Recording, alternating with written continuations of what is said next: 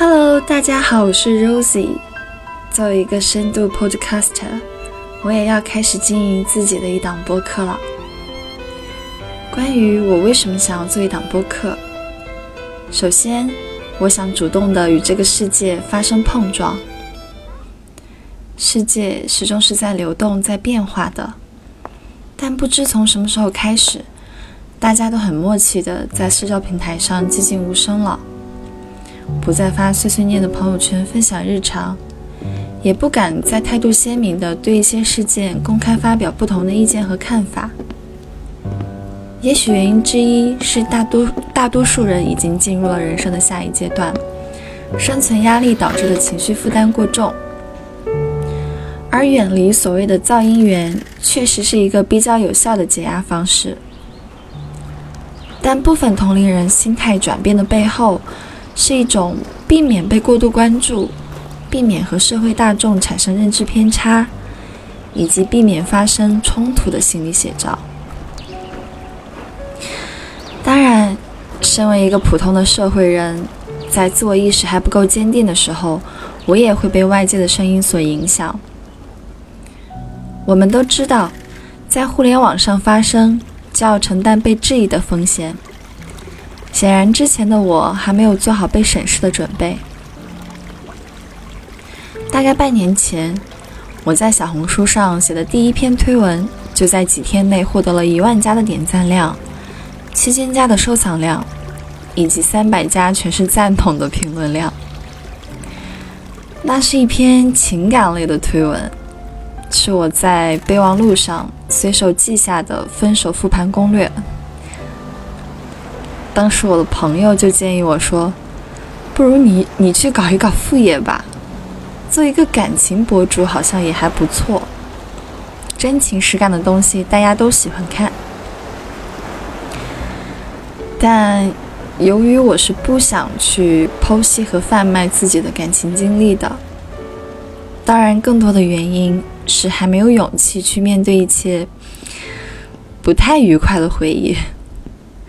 我害怕自己做不到绝对的客观，而且还没有做好被审视的准备。后来呢？当现实生活中认识我的人告诉我说我在小红书刷到你了，我就果断的注销了这个账号。除此之外，我还比较喜欢拍 vlog。那剪辑完的视频也经常被朋友们夸美商在线，具有故事感。其实我也蛮开心，蛮有成就感的。嗯，我也喜欢用文字去表达自己的内心世界。我之前有运营过一个叫“烟花两朵”的公众号。当我发送第一篇推文在朋友圈的时候，也获得了来自朋友们的大力支持。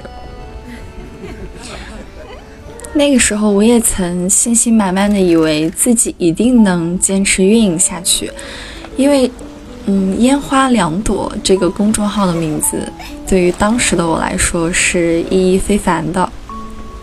我其实并不想放弃。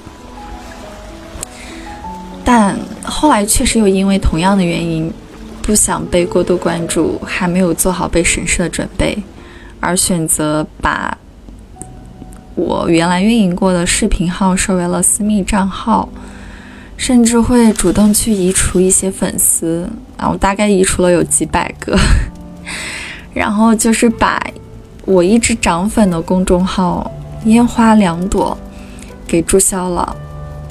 我记得当时我还发了一篇告别文，然后那个告别文就是真情实感到，就是大家会有点担心我的一个状态，所以我当时就给注销了，一了百了，就不想自己看到那个公众号，接着又有一点点不知道怎么去处理它的一个感觉，唉。其实，说实话，注销之后我蛮后悔的。我其实应该改一个名字就行了，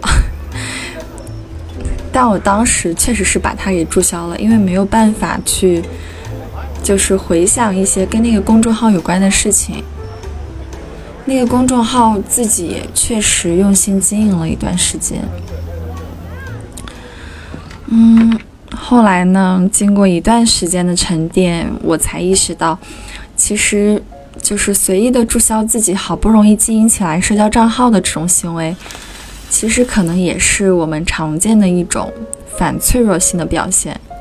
哦，不是，是脆弱性的表现，就是在与自己的内心反复拉扯的这个过程中，我灵感的小火苗逐渐变得微弱了。当我发现这种，就是我开始习惯性的规避风险、规避冲突了，而且我脑海中的批判性思维也在被这种趋势所扼杀的时候，我才发现大事不妙了。如果我再不有所行动的话，我还想继续创作的小火苗可能就被熄灭了，而我可能也就不再是我了。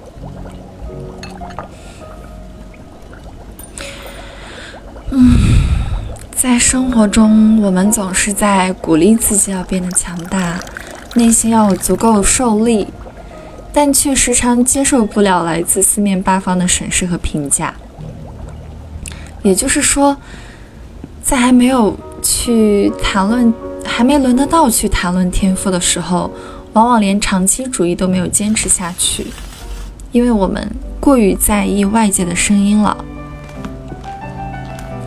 当我意识到了这一点，我开始刻意的去练习和分析自己某些心态。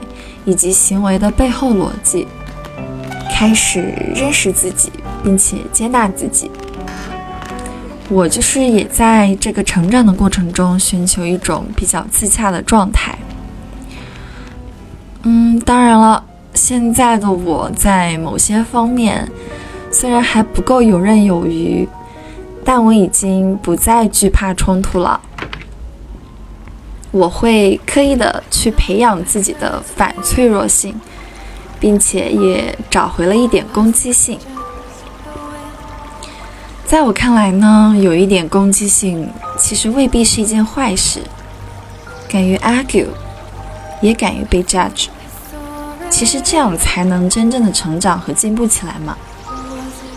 当有，就是当我有自我意识的时候，并敢于发声的时候。那个时候的我，才是勇敢的、自信的。哎，其实我一直都很了解自己，只不过太容易被影响到了。对于自己不擅长的事情犹豫不决、思虑过度，也是阻碍我去大胆尝试播客的原因。顾虑太多，往往寸步难行。比如说，我我喜欢听播客。我也一直想要做一档自己的播客，但由于就是一时间没有找到长期的搭档，也没有遇到特别感兴趣的小伙伴一起去策划。嗯，我身边的人呢，就是对播客稍微有一点点了解的人，其实大家都在观望，因为播客毕竟还是一个小众领域，它跟短视频相比还是一个小众领域嘛。嗯。那大家都很观望，这也很正常。但是我呢，就却因此就犹豫了，左顾右盼的，也不敢就是自己先 solo，先出一档，就是先出一期先导片。然后我还买了一个麦，麦都买回来了，我还没有把先导片给录出来。其实我身边想要去做，就是跟我一起尝试。Group Talk 的朋友们也都在等我把我把就是说前面的几期给录出来，先打个样。然后他们其实也蛮感兴趣的，只不过也是跟我一样，就是说没有那么没有那么足的把握，想要就是去尝试。唉，其实我始终不敢迈出第一步的原因是出于什么心理呢？就是我害怕自己做的不好，不够完美，有一点点拧巴。其实以前的我完全不是这样的，以前呢我都是有什么事情都会先去做，然后再慢慢的去完善。我开始变得拧巴，其实是跟我自己的一段经历有关，是一段经历的后遗症。嗯，其实这段经历对于我来说不太美好，而且对我的影响一度特别大。那在先导片的话就不多提了，先给自己挖一个坑吧，以后再慢慢的找机会和大家去讲述我从这段经历中的成长。启发和教训。嗯，说到害怕自己做不好，所以才不敢尝试的心理，哎，其实生活中百分之九十的事情都是不需要我们有足够的天赋，或者这或者是说有足够高超的技能才能开始去做的。其实创作更是没有门槛的，况且就是。我们在现实生活当中也没有那么多的观众。当也许开始着手去做的时候呢，才有可能在言语的交流和思想的碰撞中遇到志同道合的人。更何况对于我来说，做播客的初衷就是不带任何功利性，仅仅是因为热爱才去做的。那还担心什么虚无缥缈的数据呢？热爱就足以支持我去尝试这一切。那除了热爱，也没有谁会浪费时间去做，去做一些自己不感兴趣的事情啊。没有批判，哪来的进步呢？我不想做一个永远都在观望的人。其实，当我勇气不够的时候，我也会去想，我能做些什么。你看啊，第一，我也会写稿子、写大纲。第二，我会说话，啊，我说话的声音刚好也不是很难听。第三，剪辑音频好像也不难啊。哎，可能难的是找 BGM 吧。所以那就开始吧。越是不被看好的时候，就越是要坚持，坚持做自己想做的事情，才能永远保持鲜活。哎，今天我有点。词穷了，因为因为这个先导片其实我已经录了有有三遍了吧，然后都不是很满意的感觉，哎，有点紧张。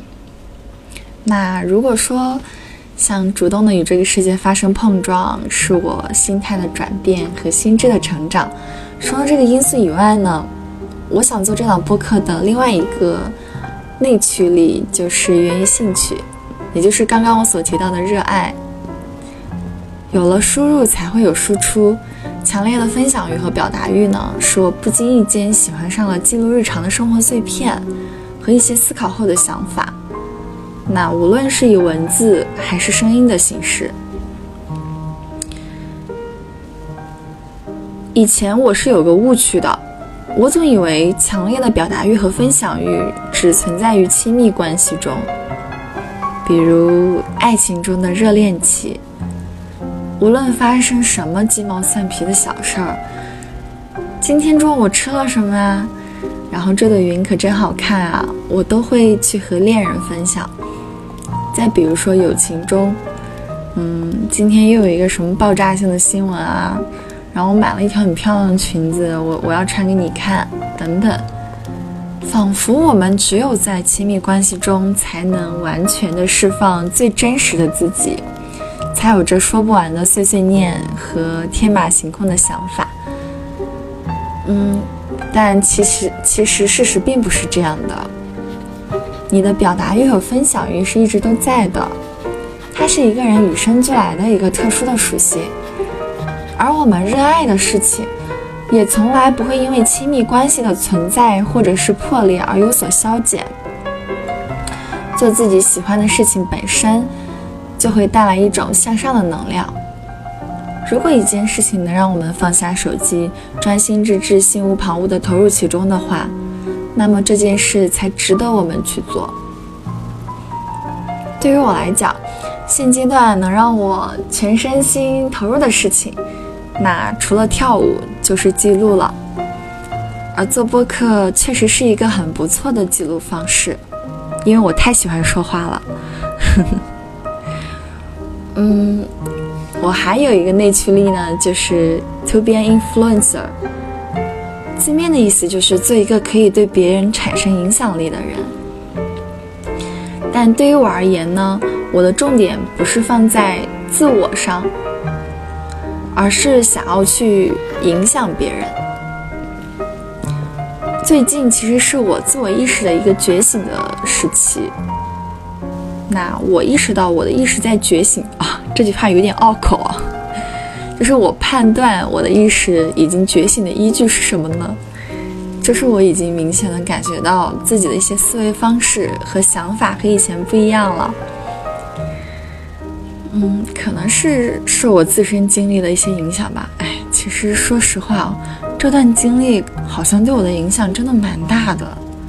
你要是说负面影响吧。挺大的，但是正面影响好像也挺大的。哎，这么一想，其实心态还蛮平和的。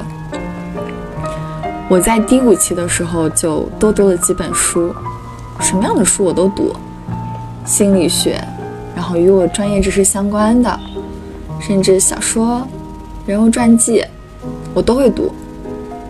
然后多看了几部纪录片，纪录片的话就是历史类的。然后人文纪实类的、生活类的，会看的比较多一点。嗯，我也研究了一下，小小的研究了一下心理学，就是懂得了一些在自己身上发生的事情，它到底在心理学上出于一个什么样的现象。然后我也多沉下心来去思考了一些问题。其实经历过这段时间。也不知道是不是在某一天还是某个时刻，我就有一种茅塞顿开的感觉，突然就悟了，可能也就是大家所说的开窍吧。嗯，从某些方面来讲，看事情的角度和格局确实是不一样了。Critical thinking 的能力、复盘能力、语言表达能力都有所提升。可能信息整合能力还是稍微差了那么点儿。我也有去跟一些嗯工具类的播客去学习，然后我觉得他们有的时候嗯介绍的一些东西也都很好用，一些 app 都很好用。然后之后有机会的话，我会给大家专门去推荐一下这些嗯这些呃对于我来说我觉得比较有用的东西。嗯，哦而且我有，就是说去刻意去培养我的反脆弱性，以及灾后重建的能力。所谓穷则独善其身，达则兼济天下吧。嗯，同理到我自我意识觉醒的这一层面，嗯，我觉得在自己有足够能量的时候，再去用爱发电去照亮别人。虽然现阶段的我还不能自诩是一个独。见解独到、思想上超凡脱俗的人，嗯，但就是我自身拥有比较强大的共情能力，我也想着能够去说出一些有意义的观点，可能说不定会影响到一小撮人呢，对吧？这也算是蛮有一件蛮有成就感的事情。当然，在筹备录制播客的过程中，我也从一些前辈那里得到了启发。在此特别感谢声音恋综我们会见面吗的主理人随意老师。其实我是在即刻关注到随意老师的。有一天我看到他发了一个动态，就是鼓励播客界百花齐放。嗯，不敢做播客但又很想做的那些人，你就赶紧去做吧。大概是这么个意思，然后我还，我当时看到之后就勇敢加了随意老师的微信号去请教，我问了好多问题哦，就是我的话又多又密，写了一个小作文，所以老师就开玩笑说我不像是在问问题，我像是在采访他，然后其实他是一个很认真很慷慨的人，他看到我问的问题密密麻麻之后，他真的会逐条去回复我，也回了我一个小作文。然后在我有很多顾虑的时候，也是他建议我说：“你先做几期看一看，根据你和你身边朋友的一些经历啊，你先做几期去看一看，然后做个十期左右再去定位自己的方向也不迟。不要特别的在意那些数据，什么完播率呀、粉丝数呀。”订阅量呀，什么之类的。那作为一个播客小白，我真的非常非常感谢能有一个这样有耐心的前辈，给我一些指导的建议。不过现在我还是不太敢艾特他了，因为我觉得我现在，哎，还是不太行的。我希望我能先做几期出来，然后有点起色之后再去请教随意老师。嗯其次，我也特别感谢一直在精神上与我同在的小姐妹们，那也是第一波特别支持我去做播客的人，阿球、哼哼和燕子。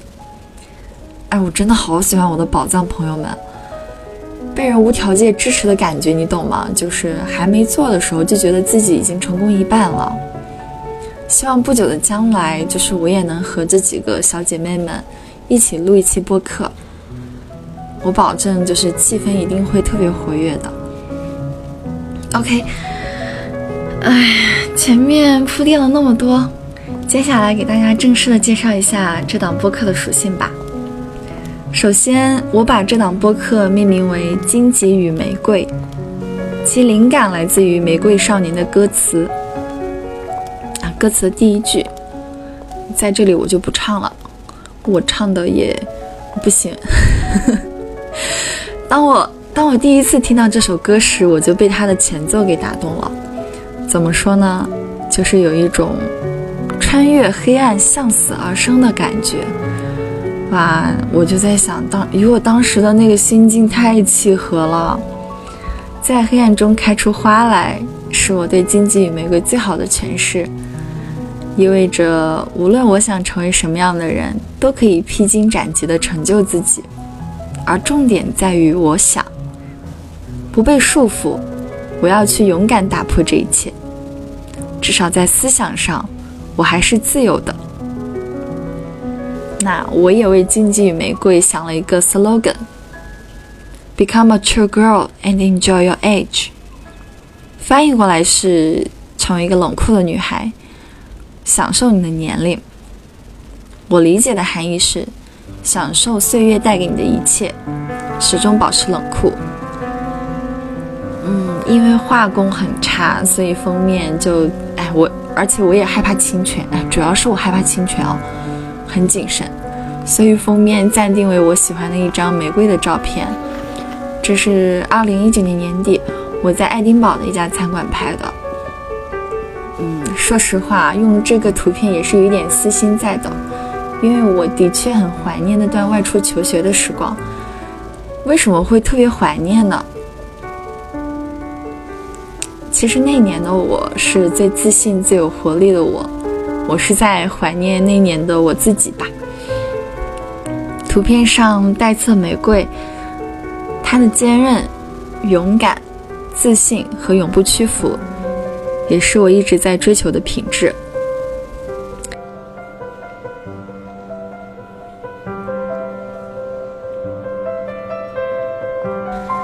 我对《荆棘与玫瑰》的定位呢，是一档成长陪伴类的博客。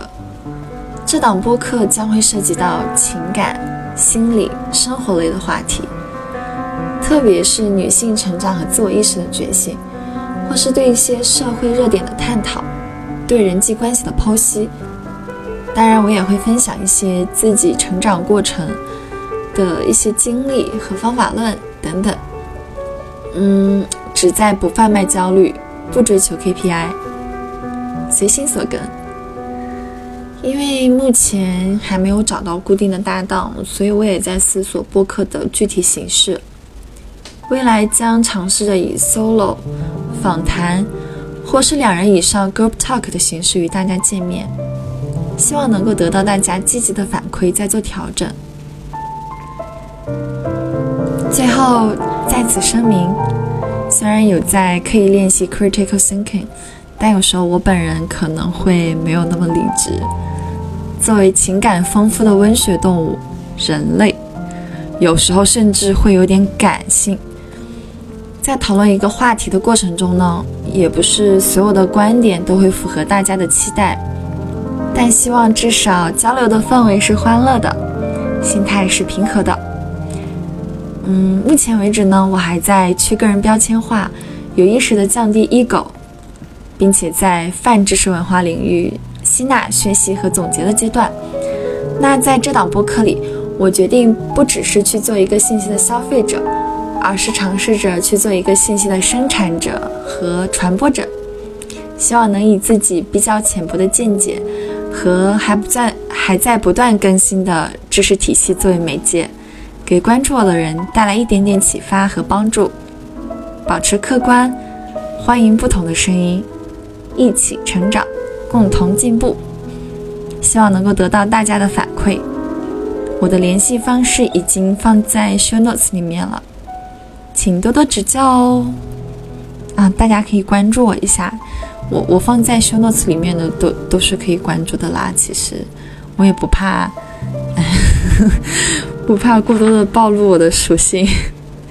谢谢啊，那先导片就到此为止。Hello，大家好，我是 Rosie，请多多指教。这已经是第三遍了吧？哎，我不想再录第四遍了。我现在说话都快没有感情了，有感情的朗诵全文，我现在已经没有感情了。我觉得我下次，不然我还是先先讲一个单口相声，然后再那什么，用用用那个什么，把我的把我说的话摘出重点，然后再做 show notes 吧。我觉得我现在词穷。完全词穷，而且我越读越觉得自己写的稿子不好，绝了！这就是没有经验的感觉，就是一看就是没有经验的嘛。我这样会不会没有人关注啊？我现在有点忐忑哎。